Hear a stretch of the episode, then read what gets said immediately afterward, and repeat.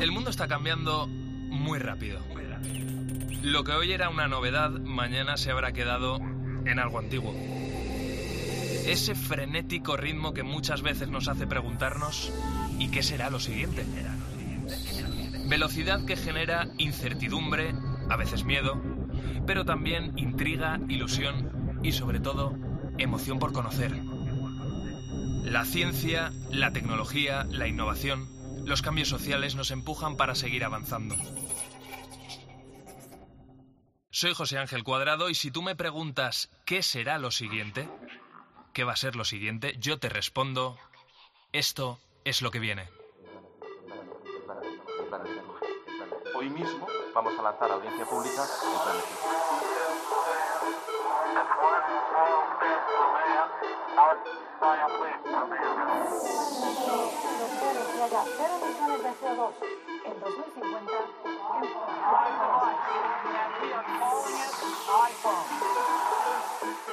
El comité ha llegado a una conclusión científica clara. Es una vacuna segura y efectiva. La tercera misión de SpaceX se ha acoplado con éxito En COPE. José Ángel Cuadrado. Lo que viene.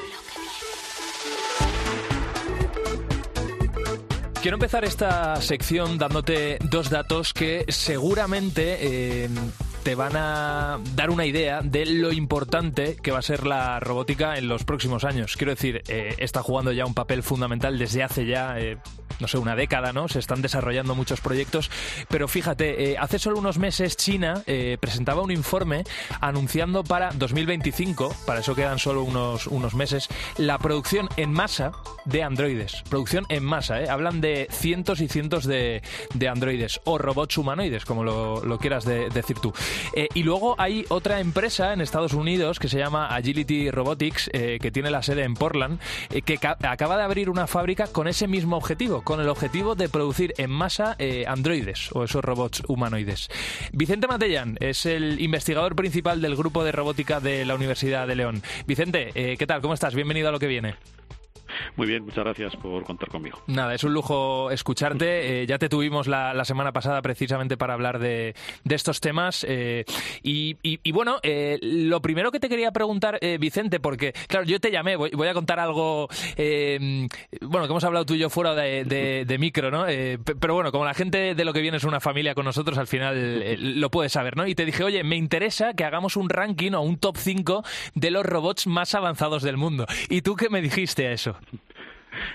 Pues que hay muchas formas de mirar el hecho del avanzado, ¿no? De hecho, pues yo te pasé una lista más grande y tú elegiste esos cinco. Me parece buena elección porque yo creo que nos da juego para hablar de, de varios, eh, de varias métricas, de cómo decimos que es avanzado o más avanzado un robot que otro, ¿no? Eso es, Entonces, si eso quieres, es. vamos repasando esa lista. Pues sí, si te parece, vamos a arrancar con ese robot que, que ha saltado ¿no? a los medios de comunicación de todo el mundo hace solo unos días. Eh, lo está desarrollando la NASA, se llama Valkyrie y eh, en este robot en concreto dicen ellos que se va a usar para eh, tareas que mm, sean, de algún modo, por así decirlo, peligrosas ¿no? para los astronautas, es decir, para eliminar o reducir el riesgo de los astronautas en sus misiones.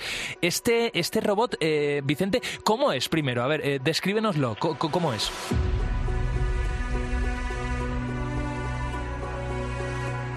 Bueno, de los que has elegido, muchos de ellos son como este, humanoides, es decir, que lo que representan es eh, algo parecido a un ser humano, es decir, pues eh, un bípedo con, con dos eh, patas, piernas eh, en este caso, y dos extremidades, dos brazos para hacer cosas.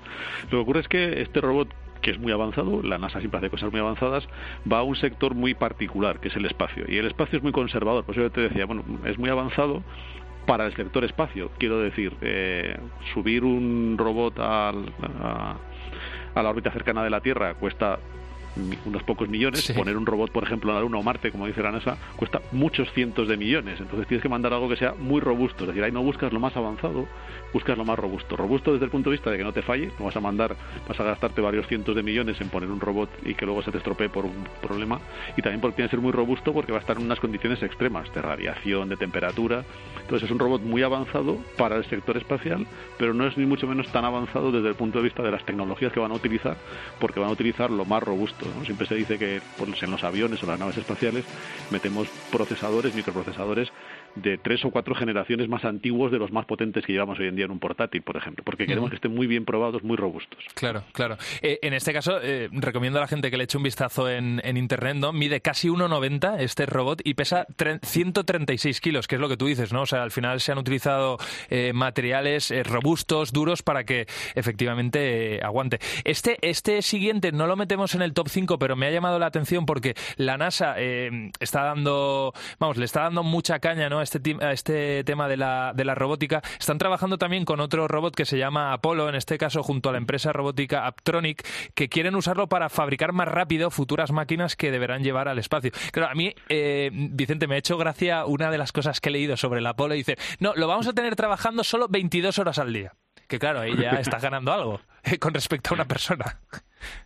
Claro, la, la idea de, de poner poner a trabajar a un robot, es un poco como hablábamos la semana pasada, ¿no? El, decir, bueno, si yo tengo un, un robot, eh, un perro biológico, si recuerdas, pues el perro biológico tiene sus necesidades biológicas y no puede trabajar 24 horas al día. Un robot eh, puede, por definición, trabajar todo el tiempo que quiera. No tenemos ahora limitaciones sindicales, ni mucho menos. Lo único que vas a tener son las paradas de mantenimiento que puedas tener operadas. Es decir, cuando dices que vas a operar 22 horas con él, vas a dedicarle dos horas pues a, mantener, tareas de mantenimiento. Lo podrías tener funcionando 24 horas al día. ¿no? Esa es una de las ventajas que te da el, tener este tipo de robots. Y luego las aplicaciones, pues ya las que quieras llegar. ¿no? Es el, problema de lo que quieras hacer. Eh, bueno, en el top 2, eh, uno que visualmente es muy llamativo y además como vamos a compartir eh, esta sección en vídeo en redes sociales de, de COPE, la gente lo va a poder ver. Eh, un robot que se llama Ameca eh, y que tiene la cara directamente de una persona. O sea, es un robot que está equipado además con eh, inteligencia artificial, con ChatGPT 3, al menos es lo último que, he leído. No sé si ya con el 4, que ya está disponible, también se lo van a introducir. y en este caso, ¿qué, qué ofrece este robot, Vicente? ¿Para qué se está usando?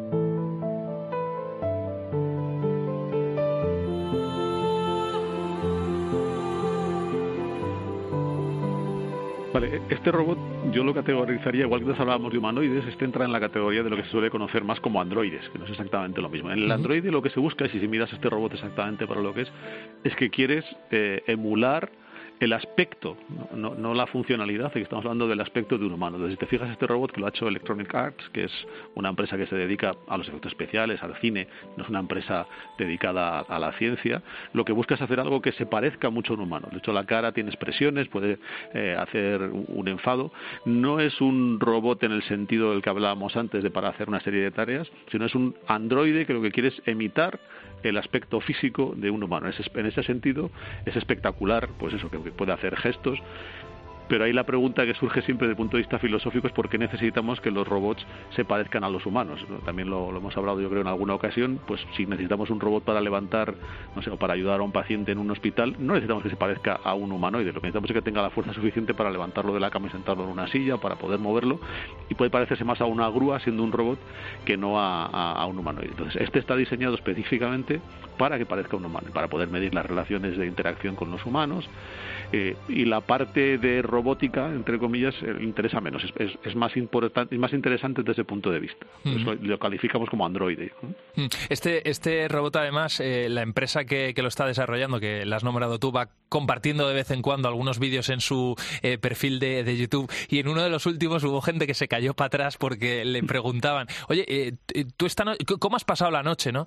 Y el robot, Ameca, decía, esta noche he soñado con, no me acuerdo ahora mismo qué había dicho, ¿no? pero reproducía un sueño. Dice, esta noche he soñado con esto. Claro, lo que tú dices. Eh, es que aquí ya no vamos tanto al robot te cuenta que esto es una cáscara, en el fondo, poner una cáscara de apariencia humana, como tú me hubieras dicho, al, al GPT-2, 3, 4 o al, o al 5. Es decir, eso mismo te lo podría decir en, en un prompt eh, tu ordenador eh, personal, le preguntas al chat GPT que has soñado esta noche y te va a contestar. O Alexa mismo, ¿no? Eh, los que tienen en casa Alexa. mismo, mm. te, lo, te, lo, puedes hacer con, con, Alexa o con las herramientas de Google, lo que quieras. Es, simplemente un interfaz humano de texto al que le has puesto un altavoz y lo has metido dentro de un androide, ¿no? Es, es, es, esa, es este juego un poco de, de de realmente eh, ese ChatGPT no tiene un concepto de lo que es soñar. Claro. Entonces te está diciendo, tú le has preguntado por sueño y él en su, en su búsqueda probabilística te genera unas frases con muy buen contexto que responden a tu pregunta relacionada con los sueños. ¿no? Mm.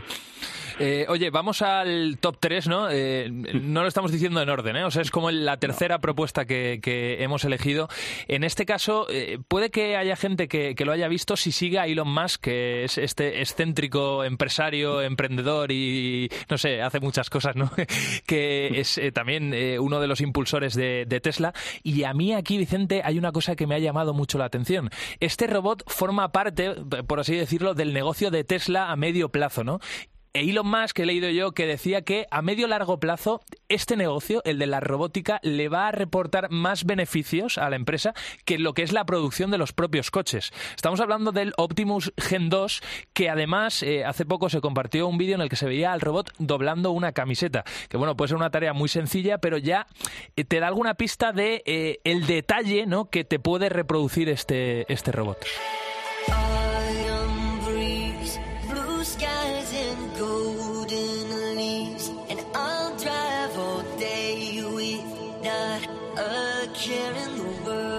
Este entra en la categoría a través de los de los humanoides y eso que acabas de decir de doblar una camiseta es una cosa muy compleja ¿eh? no no por eso digo que a puede me sigue parecer riñendo, cuando yo doblo la camiseta me siguen riñendo en casa de que no la dobla adecuadamente. Manejar materiales flexibles es mucho más complejo que manejar eh, herramientas duras por ejemplo. Es decir cuando tú vas a coger un martillo vas a coger una taza que es dura no se deforma. Cuando tú la coges cuando tú coges un material blando me da igual que sea una tela o una pizza por ejemplo se deforma. Con lo cual la complejidad desde el punto de vista computacional de manejar tejidos blandos es mucho más complejo esa demo es muy espectacular. Vuelvo un poco al argumento de antes. Tesla ya vende robots, porque cuando te vende un, un Model Y o un Model S, un, tus coches modernos, gana mucho dinero porque te lo vende con el software necesario para que ese coche aparque solo, te venga a buscar solo desde el aparcamiento y te, y te lo da desactivado. Si lo quieres activar, son 7.000 dólares en Estados Unidos porque te active esas funcionalidades. 7.000 dólares y ya está en el coche, es decir, solo tienen que activártelo. O sea, ya te lo han vendido y te cobran 7.000 dólares de entrada. El salto este se ha producido porque para eh, para producir esos, ese software que hace que el coche pueda conducir solo, que es un problema complejo porque el, mundo es muy dinámico alrededor de un coche, lo han decidido utilizar un superordenador. Tesla tiene el mayor superordenador del mundo. Lo han decidido utilizar para hacer también humanoides que puedan hacer otras cosas. Pero ya vende robots. Robots que pasa que no tienen forma de humanoide, tienen forma de coche, que es lo que decíamos un poco antes. El robot se mueve de manera, ese coche se mueve de manera autónoma, igual que se mueve el humanoide de manera autónoma, ¿no? Y se forma parte de esta categoría, la, la empresa que hablabas, Agility Robotics, por ejemplo, pues vende lo mismo, robots que van a funcionar, sobre todo, van a trabajar sobre todo en cadenas de logística. El mundo de la logística es el más robotizado hoy en día y hay un paso más que es eh, meter humanoides que puedan hacer lo que se llama eh, los últimos metros, el, la entrega de paquetes, por ejemplo, en, en, en, domicilios o en casas en Estados Unidos, uh -huh. o trabajar directamente en los almacenes con los humanoides, con los humanos, con los humanos biológicos, estos humanoides para poder trabajar directamente en vez de estas camionetas, estos, eh, estas eh, máquinas que andan por una nave hoy en día moviendo las cajas, porque tengan otra pinta, una pinta de humanoide que puede acceder mejor a esa interacción con los humanos. Uh vamos a terminar hablando del robot Da Vinci, que a mucha gente le, le sonará, eh, porque se está utilizando ahora mismo en la, medicina, pero antes que eso, eh, quería que me hablaras de otro robot que están desarrollando ahora mismo investigadores de la Universidad de Stanford en colaboración con Google DeepMind, que es como una división que hay dentro de, Google. Google, eh, claro, nosotros al final lo consumimos todos los días, ¿no? Es el buscador más usado de, del mundo, pero es una empresa de tecnología que está haciendo 100.000 cosas, ¿no? Entonces, una de, ellas es el desarrollo de tecnología para integrar en algunos robots como este Mobile Aloha, ¿no? Eh, tú me decías, eh, Vicente, que quizá este es uno de los más interesantes. ¿Por qué?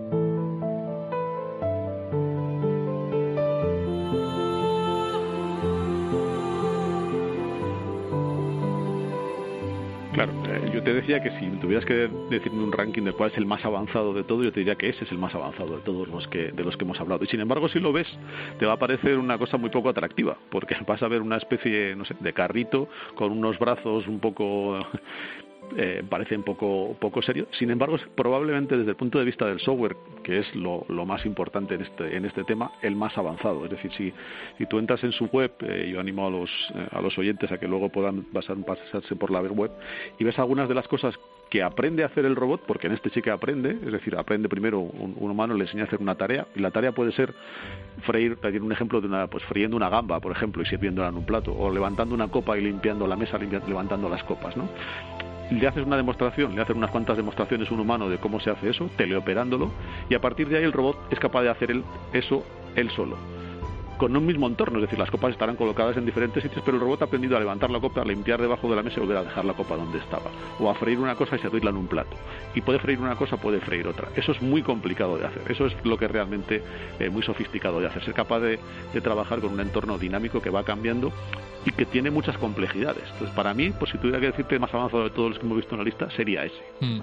Este en uno de los artículos que, he leído lo escribían con cierta ironía, ¿no? Y te decía que eh, es un robot que te va a hacer todo en casa y que aparte vas a llegar tú, te vas a acostar en la noche, eh, o sea, en la cama, va a llegar, te, te va a arropar, ¿no? Y ya te quedarás tú ahí durmiendo. Y si necesitas cualquier vasito de agua, no sé, se lo puedes pedir también. O sea, en fin, que, que, lo va a hacer todo en casa. O sea, que, es que nosotros ya, no sé, volveremos de trabajar, nos tiraremos el sofá y a vivir que está muy bien. Nosotros ¿eh? llevamos muchos años en, mi grupo de investigación participando en una competición que se llama RoboCup, que es la, competición internacional más grande del mundo eh, de, robótica, que tiene diferentes categorías. Hay una que se llama la RoboCup at Home, la, RoboCup para el, para el dominio doméstico, por decirlo así. Y ahí las tareas son de esas que acabas de decir. Entonces, por eso nos parece también, quizás porque es lo que me pilla más cercano, pues hay tareas de lo que tú acabas de decir. Durante muchos años ha habido una tarea que era, pues se llamaba pues la asistencia a la viejecita Annie, a la, y tenía que decirte, por ejemplo, pues tráeme las gafas. Y el robot tenía que ser capaz de ir por la casa, buscar un, un apartamento simulado,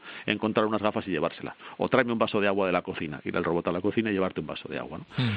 Eso es donde está la, problemática, donde está la investigación, y este robot en ese sentido te decía que es muy avanzado porque han dado un paso adelante muy importante con lo que se llama el aprendizaje reforzado. Hmm. Yo le pedí, ya sé lo que le pediré, que me busque las llaves, porque soy un despistado, o sea que estará, estará muy otra, bien. Otra de las tareas es esta, es hacer un robot que te haga un recorrido por la casa, luego llega, llegaba uno de los árbitros, cambiaba algunas cosas de sitio, el robot tiene que volver a pasar y decirte qué es lo que había cambiado. Qué bueno, qué bueno, qué bueno, qué interesante. Oye, y vamos a terminar esta sección, eh, Vicente, si te parece, hablando de, ese robot que, eh, si, si, no es así, eh, vamos, corrígeme, pero es el más usado ahora mismo en, lo que son operaciones médicas en, la sanidad, que es el robot Da Vinci. yo mismo, por ejemplo, me suena, además de porque lo he visto en medios de comunicación, he investigado sobre él, mi tío hace muy poco se operó de, cáncer de próstata, ¿no? Ha salido todo súper bien y esa operación eh, se la hizo un médico, pero apoyándose en el robot Da Vinci. Seguro que a mucha gente también le, le suena. ¿Este robot exactamente eh, cómo es, Vicente?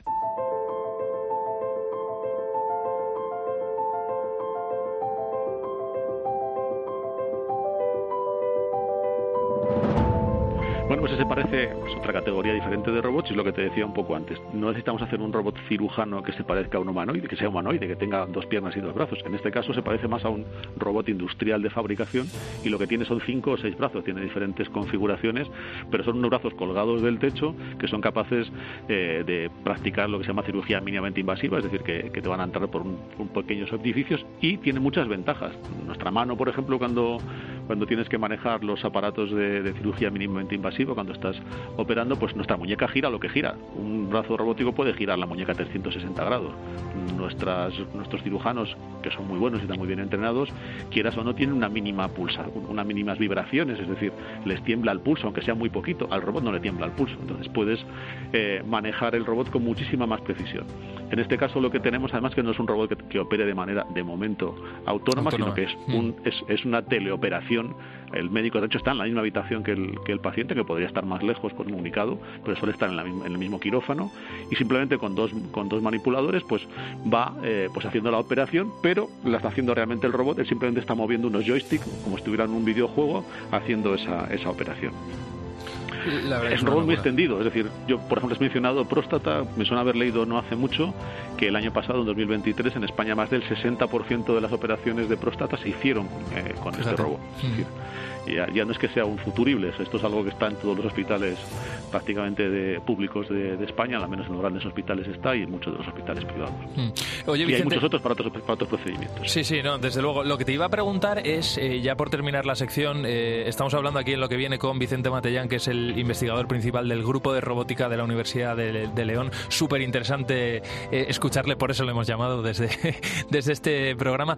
Vicente, mm, no sé, una previsión tuya de manera masiva, porque al principio de esta sección hablábamos de que China para 2025 promete empezar a producir de, de manera masiva, ¿no? En masa androides. ¿Cuándo tendremos robots de manera generalizada en nuestras casas?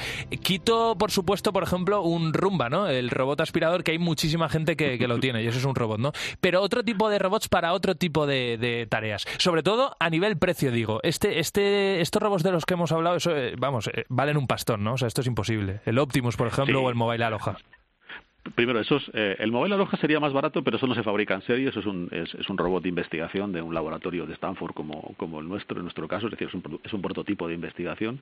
Los otros que hemos mencionado, el de Agility Robotics eh, o el de Tesla, siguen siendo el de Tesla eh, prototipo todavía. Agility Robotics sí está en producción, pero siguen siendo muy caros, eh, siguen siendo caros para lo que sería el, el tenerlos en entornos domésticos. No tan caros probablemente ya para entrar en el mercado eh, industrial. Hoy en día, las, lo, que decíamos antes, los grandes centros de logística de Amazon, por ejemplo, no es que tengan algún robot, tienen miles de robots. Es decir, la paquetería que se mueve dentro de los grandes operadores de, de logística está hecha con robots, pero que son plataformas que mueven cajas, básicamente. El siguiente salto que tú me preguntas es tener humanoides. No es un problema tecnológico, es exactamente lo que tú acabas de decir, es un problema de precio y de escala. Es decir, si estos robots le van a aportar a esos grandes fabricantes eh, una ventaja sobre los que ya tiene, los impondrá muy deprisa. Si no les va a aportar una ventaja económica, tardará más. Es decir, la, parte tecnológica la tenemos resuelta. Los robots eh, bípedos son capaces de llevar una caja y levantarla y llevarla de un sitio para otro.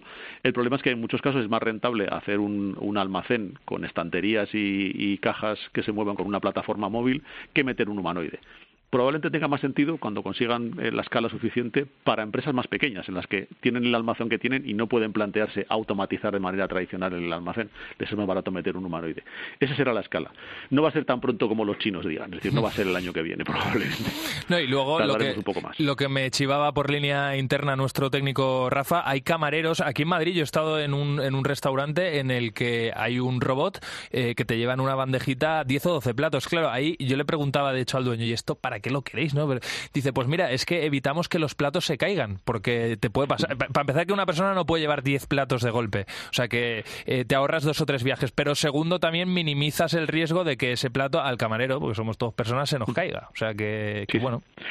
Eso lo se puede encontrar, ese tipo de, robots, también te lo iba a decir un poco como has mencionado antes, el, el Rumba, lo vas a acabar encontrando cada vez en más sitios. Puedes encontrar ese tipo de robots en muchos eh, restaurantes hoy en día, sigue sin, le liberan al camarero de la tarea más tediosa, que es probablemente llevar el plato de un sitio a otro. Entonces, el robot está en la cocina, tiene unas bandejas, le colocan los platos, sabe a qué mesa tiene que ir y cuando llega allí, o, bien eres tú como el cliente, o si no, viene el camarero y realmente es el que te sirve el, ¿eh? plato. Sí, sí, así era. así, es, así es, no, mm. no, estamos tratando de liberar de algunas tareas que son poco rentables para el negocio. Quiero decir, el negocio de llevar el plato de un sitio a otro no es interesante. El camarero que tiene que estar preocupado es de la relación con el cliente, si el plato le ha gustado, si no le ha gustado, colocárselo bien. Eso es. Eh, tratar con el cliente y que sea el robot que le traiga y le lleve los platos. ¿Para qué queremos al camarero llevando y trayendo los platos? Tal cual, tal cual, tal cual. Bueno, pues eh, hemos conocido los cinco robots más avanzados desde diferentes puntos de vista del mundo y hemos reflexionado también sobre este sector apasionante que va a avanzar muchísimo en, en los próximos años. Esto, desde luego, es lo que hay ahora mismo y lo que vendrá eh, a partir de, pues, eh, de los próximos meses. Vicente Matellán, investigador principal del Grupo de Robótica de la Universidad de León, ha sido, como siempre, eh, un lujo escucharte. La verdad que muy interesante. te volvemos a llamar seguro, muy prontito, desde lo que viene. Muchísimas gracias a vosotros por contar conmigo. Un placer. Un abrazo. En COPE, lo que viene. José Ángel Cuadrado.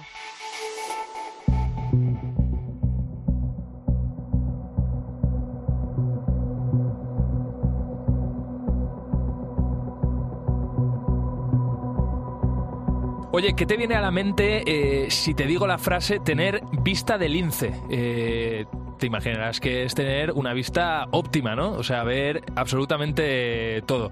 Pues fíjate que eh, hoy esta frase o, este dicho, ¿no? Eh, nos viene muy bien aquí en, lo que viene, porque la vista de un lince va a seguir intacta gracias a un veterinario español que ha operado por primera vez en el mundo. O sea, esto es un, es un hito, esto que de lo que te vamos a hablar ahora en lo que viene, a un lince ibérico de cataratas. Esto sucedió hace ya un tiempo. Hace unas semanas fue dado de alta de la clínica Animal Vision en, Málaga y ya ha sido devuelto el lince a su entorno natural. El macho del lince ibérico eh, procedía del Centro de Recuperación de Especies Amenazadas de Córdoba y había perdido la visión de su ojo izquierdo. Esto, evidentemente, eh, para uno de estos animales es clave porque le puede dar problemas a la hora de cazar o eh, también le puede exponer a otros depredadores si es que lo sabía, ¿no? En esa zona. Pero bueno, en cualquier caso que le podía provocar Laura Castillo, ¿qué tal? ¿Cómo estás? Bienvenida a lo que viene. Hola, ¿qué tal? Problemas en su día a día. Pues sí, exactamente, porque al final las cataratas es un problema muy molesto, mi abuela lo puede decir. Sí, y mucha gente de la que nos está escuchando seguro. Así que, claro, desde la Clínica Animal Vision de Málaga se pusieron manos a la obra para llevar los avances médicos a la fauna salvaje atreviéndose a realizar una cirugía pionera en este tipo de animales. Y lo han hecho a través de una técnica que consiste en romper la catarata en pequeños fragmentos con ondas sonoras y el uso de una lente intraocular artificial. Bueno, pues vamos a hablar con la persona que ha hecho esto posible y que, como te imaginarás, es un, es un fenómeno. Fidel Cause, oftalmólogo veterinario y director del Centro Animal Vision en Málaga. Fidel, ¿qué tal? ¿Cómo estás? Bienvenido a lo que viene.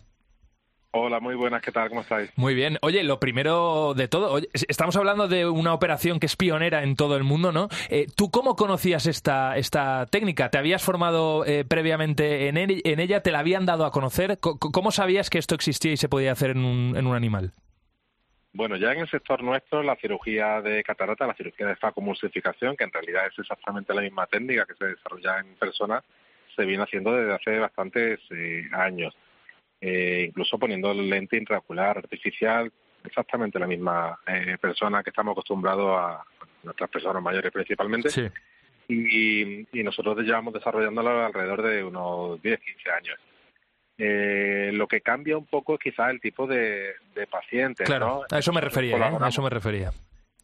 Claro, en este paciente pues teníamos una serie de hándicaps eh, principalmente respecto al manejo, eh, cuando en personas o en, perros o en gatos, que es lo habitual, hacemos este tipo de cirugías, pues hay que instilar gotas eh, durante alrededor de 20 días y todo ese, ese procedimiento no se iba a poder hacer, porque es un animal salvaje.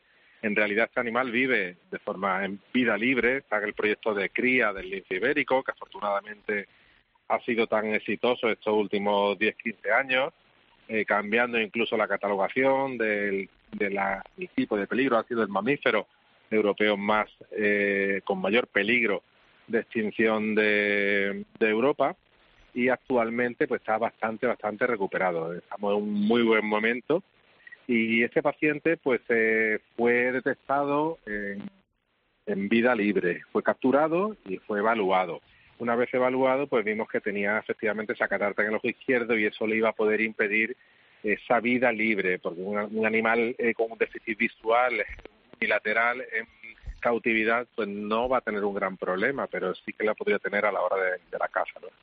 Entonces, bueno, asumiendo... Sí, sí continúa, continúa, Fidel. que asumiendo una serie de, de, riesgos que íbamos a tener, porque no íbamos a poder hacer un posoperatorio ideal, bueno, pues decidimos junto con la con los eh, eh, responsables de, del centro, de la Junta de Andalucía y demás, pues eh, acometer la cirugía y la verdad que, fue muy bien todo.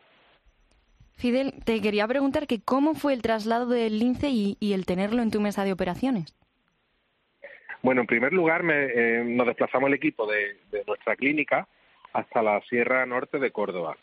Eh, allí se procedió a, la, a sedar, a tranquilizar al paciente y se le hicieron las pruebas pertinentes para saber si se podía hacer o no la cirugía.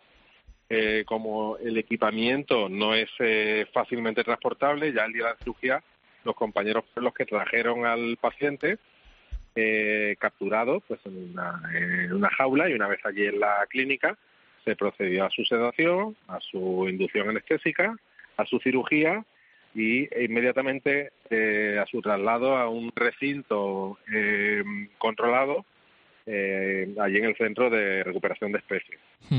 Eh, oye, eh, Fidel, hace unos años también operaste de cataratas por primera vez eh, en el mundo, ¿no? A un dragón de, de Komodo. Tú dices que esto es una técnica habitual en, en personas, ¿no? Eh, claro, yo, yo te voy a hacer la, pregunta al, al contrario, ¿no? ¿Hay algunos animales a los que por el tipo de ojo que, que tienen no se les pueda eh, eh, hacer esta operación, eh, utilizar esta técnica? Bueno, en principio se puede hacer en todos. Todo lo que son eh, reptiles o aves eh, tiene una complejidad extra y es que los fármacos habitualmente utilizados para dilatar la pupila, que es un, un procedimiento previo a la cirugía, pues por el tipo de musculatura que tiene ese iris, eh, no funcionan. Entonces hay que utilizar otra serie de, otra serie de fármacos que a veces no dilatan la pupila eh, completamente y bueno, dificultan un poco la cirugía. En realidad la técnica es igual y otro limitante muy grande es el tamaño del ojo. Claro. Eh, cuanto mm, más grande es el ojo, un poco más fácil la cirugía. Eh, hemos operado eh, a animales con, con un ojo muy pequeño. El principal problema, entre otras cosas, es que no hay lentes intraoculares de tamaños eh, muy pequeños. Por ejemplo, del dragón de Komodo no se le puso lente intraocular. Eh, tampoco hay estudios sobre qué lente sería la adecuada para Claro. Exactamente, sabemos cuáles son las dioptrías que, que necesitan eh, perros, gatos, caballos, conejos, que son las lentes eh, que tenemos comercializadas, eh, pero en otros tipos de animales pues no hay estudios. Entonces también, en este caso, en el caso del lince, junto con los eh, el equipo de ópticos de, de una empresa fabricante de, de- lentes del, País Vasco que se llama JL, pues nos pusimos previamente con las medidas del ojo, eh, medidas que obtuvimos en ecografía, a, mm, calcular la lente óptima que se adaptaría a ese ojo. Mm.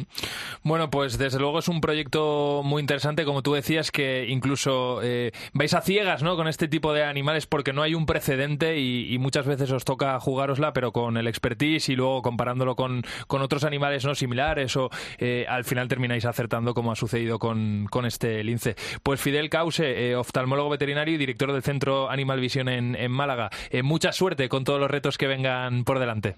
Va a ir muy bien. Muchas gracias a vosotros y enhorabuena por el programa. Muchas gracias. Cuídate, Fidel.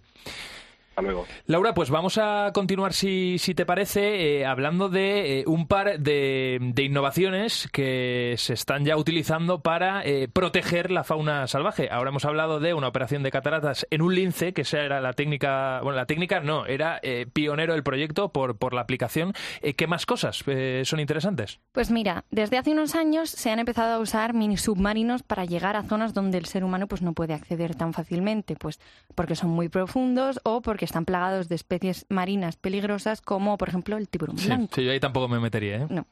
Pues ahora, con el paso del tiempo y tras recabar todos los datos, se ha visto la importancia de este avance para el ecosistema marino.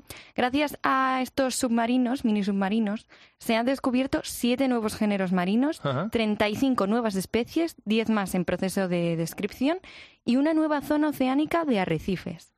Sin embargo, bueno, estas es- investigaciones mm, necesitan un poco más de apoyo porque los sumergibles no están al alcance de todos y cuestan entre 30.000 y 200.000 dólares. Mm, O sea que en este caso es tecnología que se utiliza para llegar a zonas, como tú decías, donde el ser humano no puede llegar por sí Así mismo, es. ni dentro de una, no sé, de una de un submarino. O sea que Claro, hasta ahí no. no, no, se puede bajar. Bueno, recordemos el caso del Titán que hace unos meses eh, estalló por bajar hasta Así. una zona que, que no era muy recomendable, ¿no?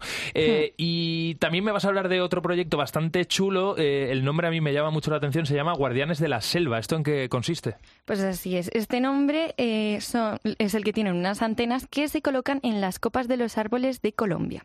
Y su labor es transmitir información y proteger de la deforestación, la caza, la pesca ilegal, la explotación sin control y los, proyec- los proyectos perdón, de extracción que afectan a gran parte de las riquezas naturales. Eh, pe- pe- Pero esto cómo, cómo, cómo lo hace? Pues mira, resulta que estas antenas son un proyecto que ha lanzado Huawei, el Instituto Humboldt, las ONG Rainforest Connection O2 y Fundación Biodiversa, que trabajan a partir de los ruidos de la selva. Eso es lo interesante. A través de Big Data y algoritmos detectan en estos ruidos comportamientos inusuales de especies pues que pueda parecer que estén en peligro o ruidos de motosierras Mm. y entonces llaman a las autoridades locales y mm, acceden a esa selva y prevén pues que vaya a pasar algo. Sí, recomiendo a la gente que busque este proyecto en concreto, a los amantes de, de, los animales, ¿no? De la fauna salvaje, este Guardianes de la Selva. Es muy interesante saber, por ejemplo, que cuando de repente eh, una manada de, de monos, ¿no? Emiten un sonido determinado de alerta es porque ahí está pasando algo y los investigadores o la gente que está detrás de esto puede identificar que a lo mejor hay seres humanos cerca y que por tanto se están talando árboles o se está haciendo algún tipo de, actividad que no se debería hacer en esa zona hmm. de, la selva. Oye, pues ha sido, Laura Castillo, muy interesante conocer estos dos proyectos y por supuesto también ese primer proyecto de operación de cataratas en un lince ibérico que ha sido el primer proyecto de este calibre en, en todo el mundo. Gracias por traerlo a lo que viene. Nada. Continuamos en este programa de ciencia, tecnología de COPE. En COPE, lo que viene. José Ángel Cuadrado.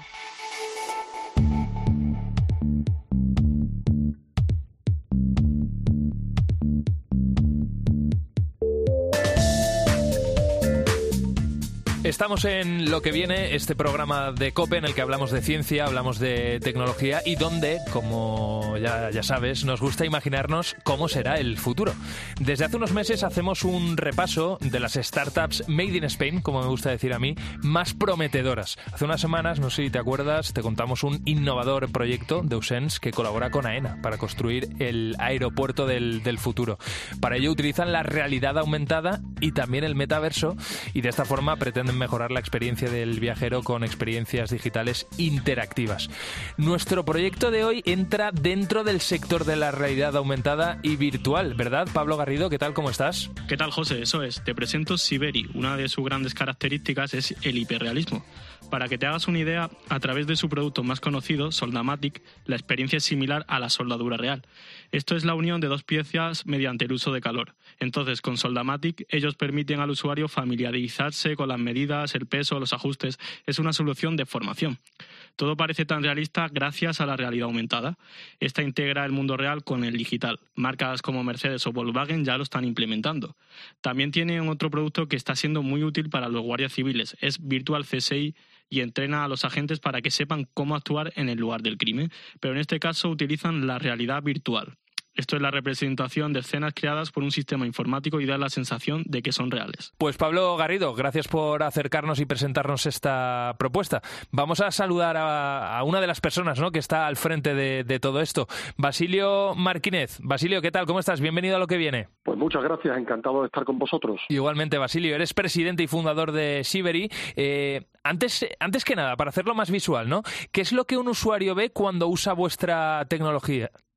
Pues cuando usa nuestra tecnología, la verdad es que Pablo lo ha descrito bastante bien, porque la realidad aumentada, por un lado, mezcla el entorno real con imágenes digitales generadas por ordenador, con lo cual, en la realidad aumentada, el usuario permanece viendo su entorno físico real en todo momento, mientras que en la realidad virtual el entorno físico real desaparece por completo y el usuario lo que visualiza es un entorno digital creado por ordenador, con el cual puede interactuar, lógicamente.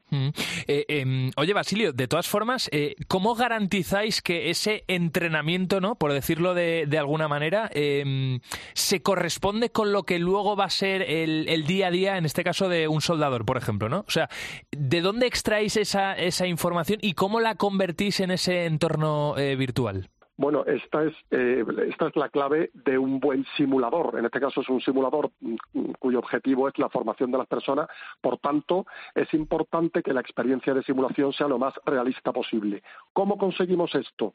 Pues eh, en nuestro caso en concreto llevamos años con un equipo dedicado, un equipo donde hay soldadores, ingenieros y técnicos desarrolladores de software de diferentes ámbitos de software mm, eh, y este equipo lleva años eh, dedicado a lo que internamente en la compañía llamamos la parametrización del simulador, que básicamente consiste en estudiar la soldadura, la física que ocurre en una soldadura mm, al arco eléctrico, eh, a base, ¿cómo se estudia? Pues haciendo cientos y cientos de soldadura, de soldaduras y tomando toda la información de cada una de esas soldaduras, tanto durante el proceso en sí de soldeo como posteriormente sobre el resultado obtenido mediante cortes transversales, macrografías, eh, radiografías, etcétera, para a partir de toda esa información construir una gran matriz de datos que después los em, desarrolladores, los programadores de software transformarán en lenguaje informático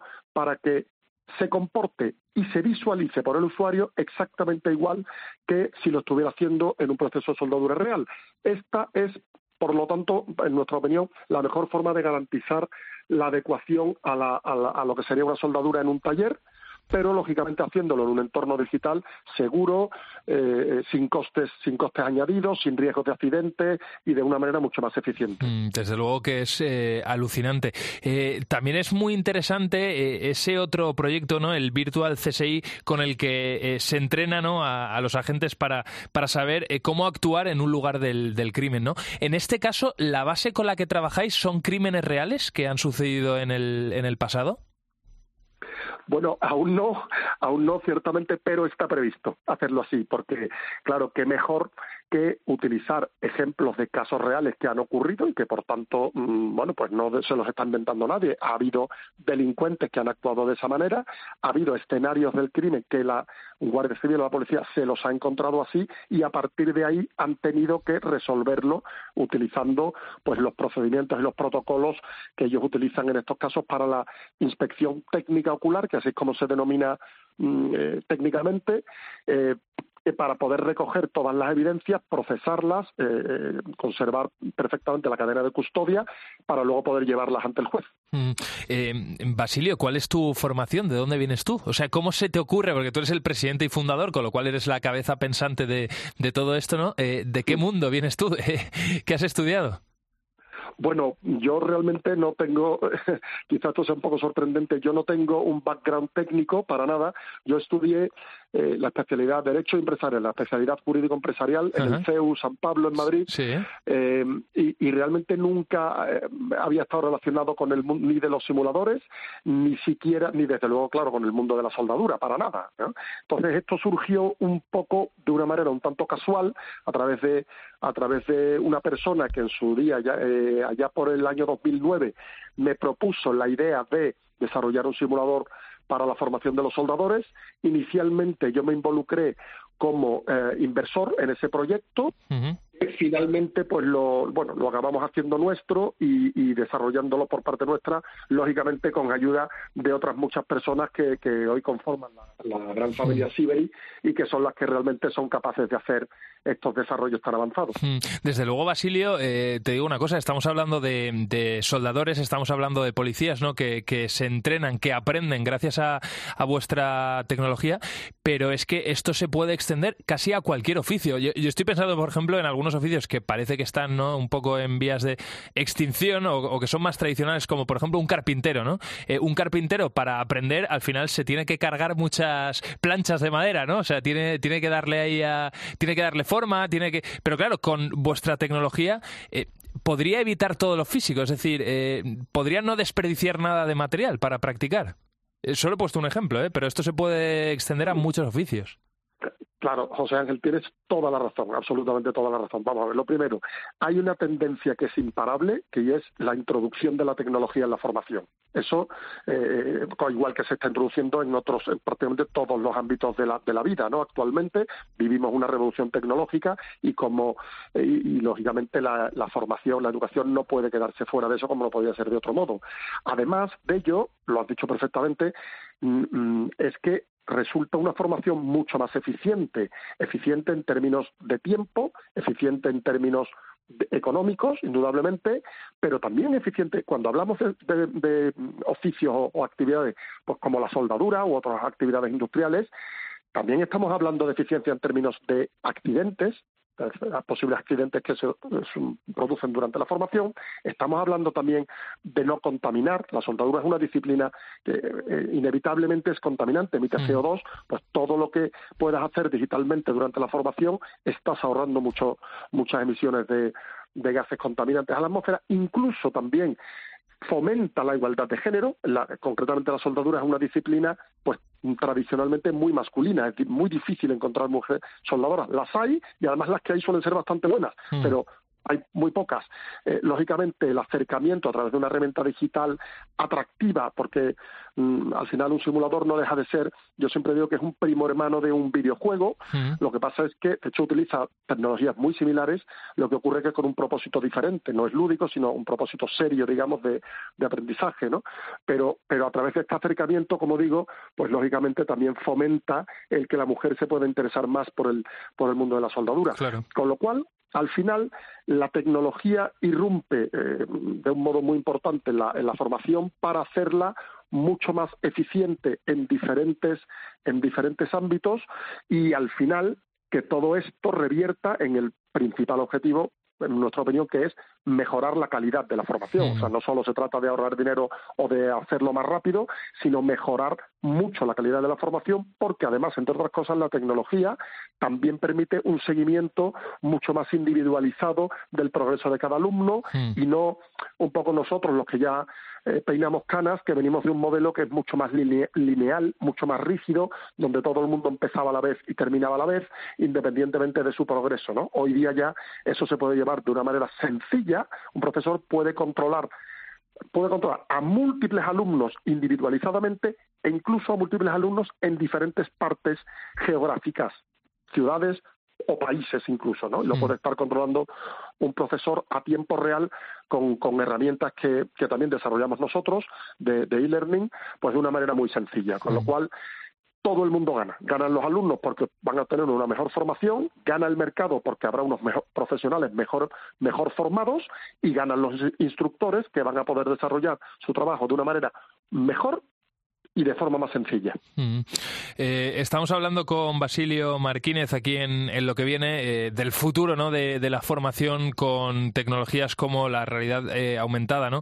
Eh, yo te quería hacer una última pregunta. Al final, Basilio, hablábamos de clientes con los que trabajáis como Mercedes, Volkswagen, la Guardia Civil, ¿no? Es decir, son de alguna manera organismos o empresas que pudientes, que tienen, que tienen recursos económicos ¿no? y que se pueden permitir incorporar estas tecnologías para formar a su gente, ¿no?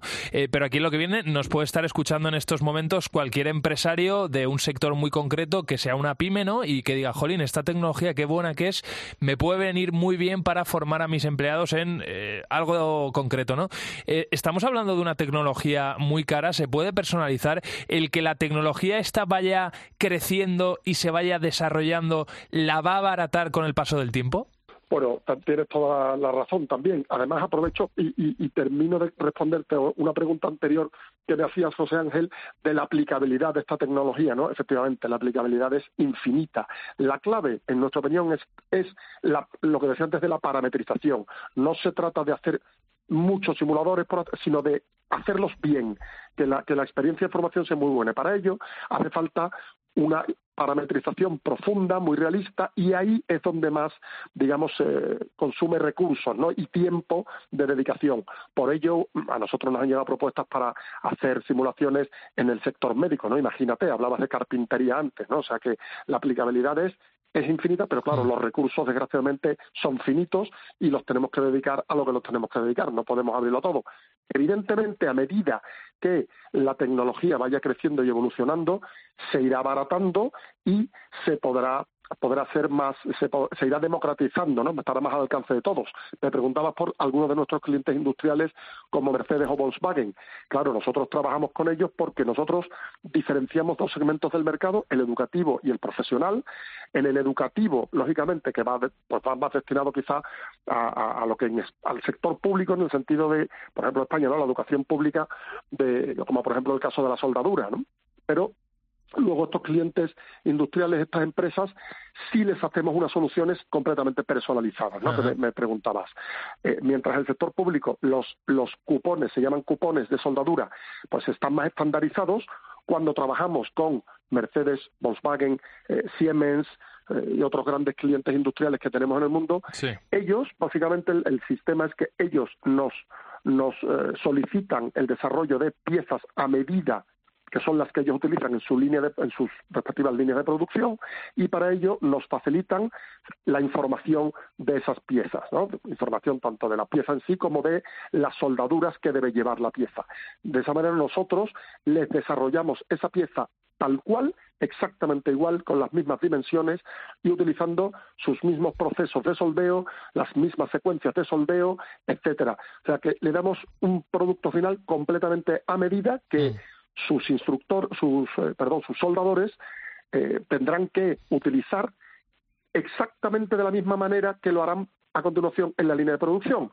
Muy eficiente porque pueden entrenar exactamente las mismas condiciones y una vez que ya dominan tanto los, eh, los parámetros eléctricos, etcétera, como la, el propio movimiento de la mano, que es lo más complejo en la soldadura, una vez que ya lo dominan con el simulador, pasan a hacerlo en la línea de producción.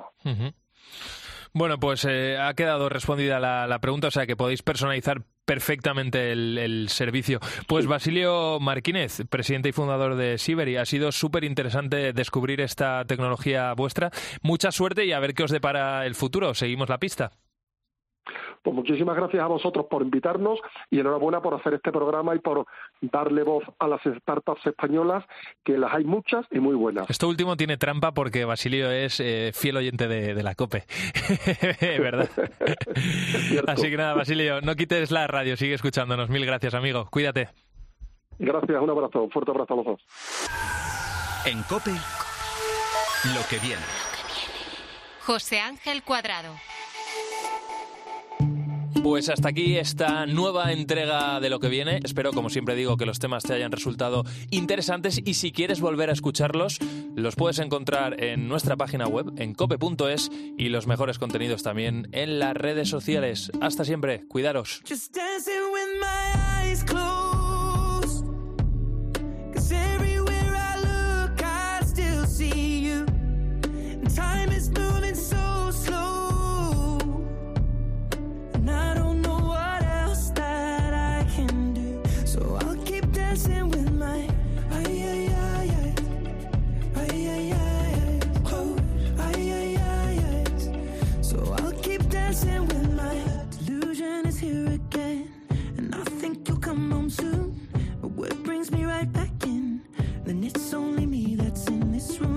Guess I could just pretend the colors are more than blue. But I lost more than my friend. I can't help but missing you. I pictured this month a little bit different. No one is ever ready. And when it unfolds, you get in a hole. Oh,